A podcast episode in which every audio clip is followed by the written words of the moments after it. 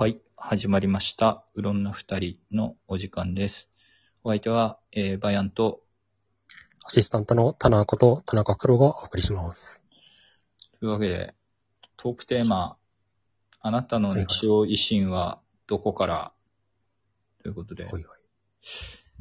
西尾維新、めちゃくちゃ多作ですが、あの、例によって、タナーさんと共通の話題 シリーズ。はいはいえ、そんな、こんな初めて序盤にそんな共通の話題使い切っていいのっていう話が。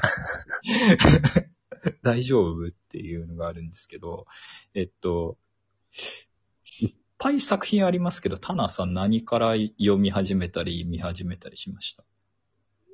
僕はデビュー作の首切りサイクルからですね。それはリアタイでデビューした時にってことですか？おおむねリアタイじゃないかな。高校生ぐらいで読んだのかな。あそいつはすげえな。自分やっぱりあれなんですよね。多分、化け物語のアニメから入ったかなんかして、ああ、はいはいはいはい。で、その後原作買って化け物語シリーズ、その時出てた期間分を全部読んで、そっから、なんか他に出てないのかなって思って、首切りサイクルとかあの辺のシリーズ買って、ザレあー、ザレごと使いはいシリーズ？はいはいで、で、刀語のアニメ見たおお後に、あと何だったかな？なんかいっぱい書いてるから、どれ読んだかマジでよくわかんなくなってきたんですけど、この間、去年ぐらいでちょうど著作が100冊を超えまして。ああ、ええすごいです。やっぱり出ますから書いてるんですもんね。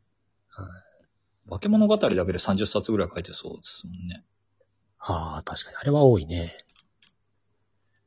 首切りサイクルというか、ザレゴトシリーズも結構あるしうん、シリーズ、大体全部シリーズ化してるっすもんね、しかも。そうね。やっぱ人気が出て、シリーズになってまあ、なかなか終わらないで。あまり単発のやつはないし。漫画原作なんかもやってるしね。メダカボックスとか。ああ、その辺はあんまりフォローできてないんだけど。そうなんだ。メダカボックス結構面白いですよ。なかなか。メダカボックス途中で出てきた敵キャラが人気出すぎて途中から主人公みたいになってるのがちょっと面白い。熊川さん。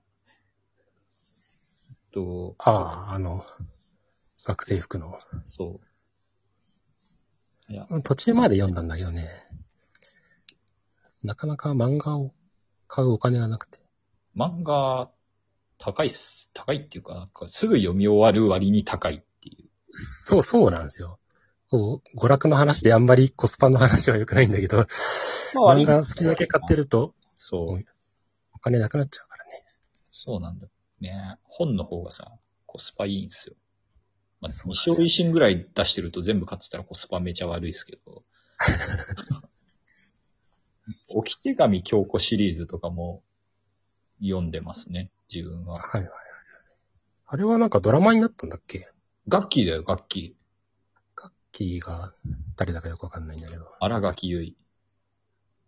なんかこの間結婚した人でしょ？そうそうそう。この間結婚した人はいっぱいいるけど。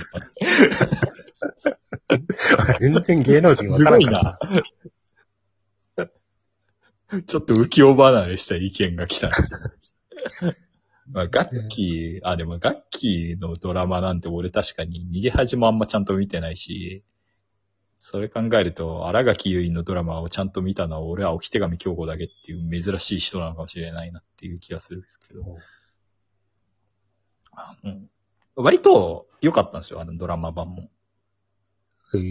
改編は結構入ってたんだけど、はいはい。あれなんか、い置き手紙京子シリーズって読まれましたかね？あ、読んでます、読んでます。あれって結局なんか、その、えっ、と、隠し立薬介くんをはい。結構フューチャーリングしたのがドラマ版なんですよ。はあ、はあ。歌とかも多分そういうの意識してるんですね。はあ、は歌の歌詞とかがなんか割といいなと思ったのが、なんかその、今、要するに、あの、相手は毎日こう記憶を失って忘れちゃうけれども、そう、そうやって、なんか毎日傷つきながら毎回再生されていく、ああの、置き手紙京子のことを自分は覚えているっていう内容の歌詞なんですよ。ああ、なかなかいい話じゃないですかと思って。はいはいはい。っていう、いう話なんですよ。で、最終的にちょっと最終回前ぐらいで、ちょっとあまりにピンチなところを隠し立てくんが珍しくかっこよく助けて、ちょっと距離縮まるんだけど、結局寝ると忘れちゃうじゃないですか。そう、睡眠のたびに記憶を。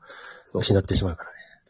で、助けてもらったのを忘れたくないって言って、ね、寝まいとして頑張るんだけど、結局、フラフラになっちゃって、であ、そう。で、やっぱり寝た方がいいですよ、みたいな話にななるんだけど、こう、こうね、気の利いたことを言うわけですよっていう。おっていうので、なんか終わり方が結構良くて、あ原作もこれ終わり方これでいいんじゃないって思ったぐらいで、あの、長期シリーズ化してるじゃないですか。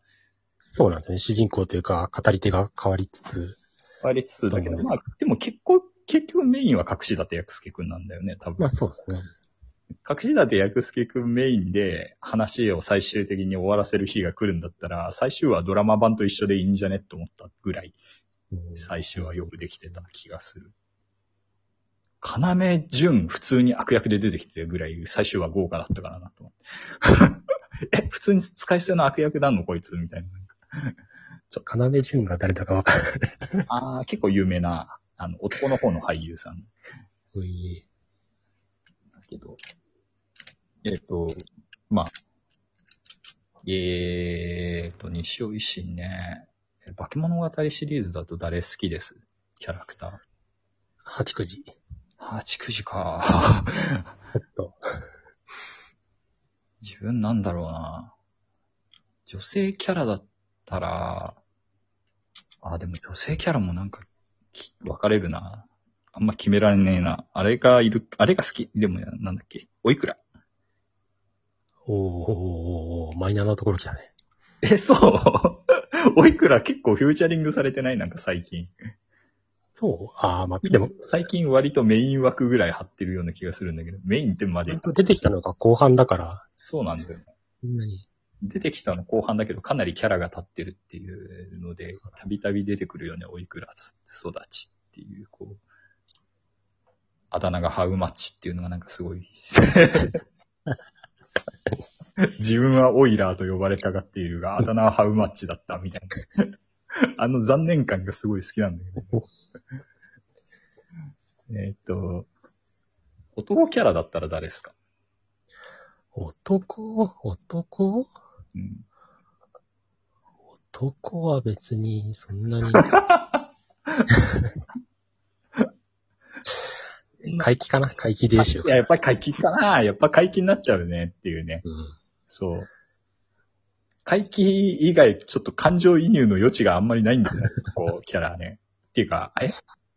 あ、あれもいるか。押野とかもいるか。押野さん、あえっ、と、めめもいるし、あとは、あれか、男キャラでも、ああの3人ぐらい。だから、荒木くんと押野と、回帰ぐらい、男キャラって。あとなんか誰がいたっけ？あとあの、いないね。いないよね。あんま思いつかんよね。うん。そうか。あんまりその、あ、あ超序盤に出てきたヴァンパイアハンターの奴らとかか。ああ、エピソードとか。あ俺、ギロチンカッター好きだったけど、何せ死んだからなっていう。ギロチンカッター名前かっこよすぎでしょ。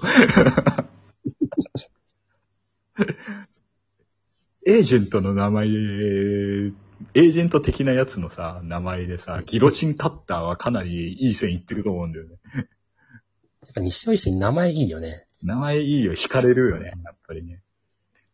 最近面白かった名前、敵キャラの名前とかだと、アラウンドウロコか。アラウンドウロコ面白かったんだけど。ウロコも洗う人と書いてアラウンドだからね。アラウンドウロコ。でもあれ、沖縄にいるから、アラウンチじゃねみたいな。あシマンチ的な。あ、アラウンド。アラウンドウロコね。面白かったですけどね、あの話もね。なでこ強すぎ問題があったけど、ししっかり出てこないんかなっていう気がするけど。なでこの能力強すぎでしょ ずるくね？みたいな感じが。あれはね、最強の能力の一角じゃね？えかって。そして、西尾維新の小説にしろ漫画にしろ、なんですぐ能力バトルに移行していくんだっていう。沖手紙強行以外大体能力バトルに移行していくっていう。そうね、最初の首切りサイクルとかも、シリーズも、定的にミステリーと言いつつ、なぜかジョジョみたいになっていくっていう。そうなんだよね。そう。メダカボックスとか最初から能力バトルに移行できるようになんか余白を残している感じがあったよなって。なかなかね。いやー、西尾維新面白いですけどね。いっぱい作品ありすぎて全部語るのが不可能っていう。こ確かに。う請負人シリーズとかちゃんと読めてないよっていう。請負ああ、はいはいはい。相川淳シリーズ。いっぱいあるよな、西尾維新。あの、なんか新聞になんか1ページだけ載ったやつとかまで含めたら全部読んだ人って結構実は少ないんじゃないとか思って。新聞ってなんだっけ？本題？なんだっけ？ん？なんか。新聞に1ページだけの西尾維新の漫画載るみたいなの企画なかったっけ？下着サラマンダーとか。あら、わからん、知らんな。多分あるんですよ。なんか多分掘ったら違法なコピーが出てくるかもしれないです。俺はちゃんとその時読んだけど。っていうわけで、えっ、と、あ、この話題だと12分足りないんだなっていうのがわかりました。えっと、じゃあ今週はこれで終わりたいと思います。ありがとうございました。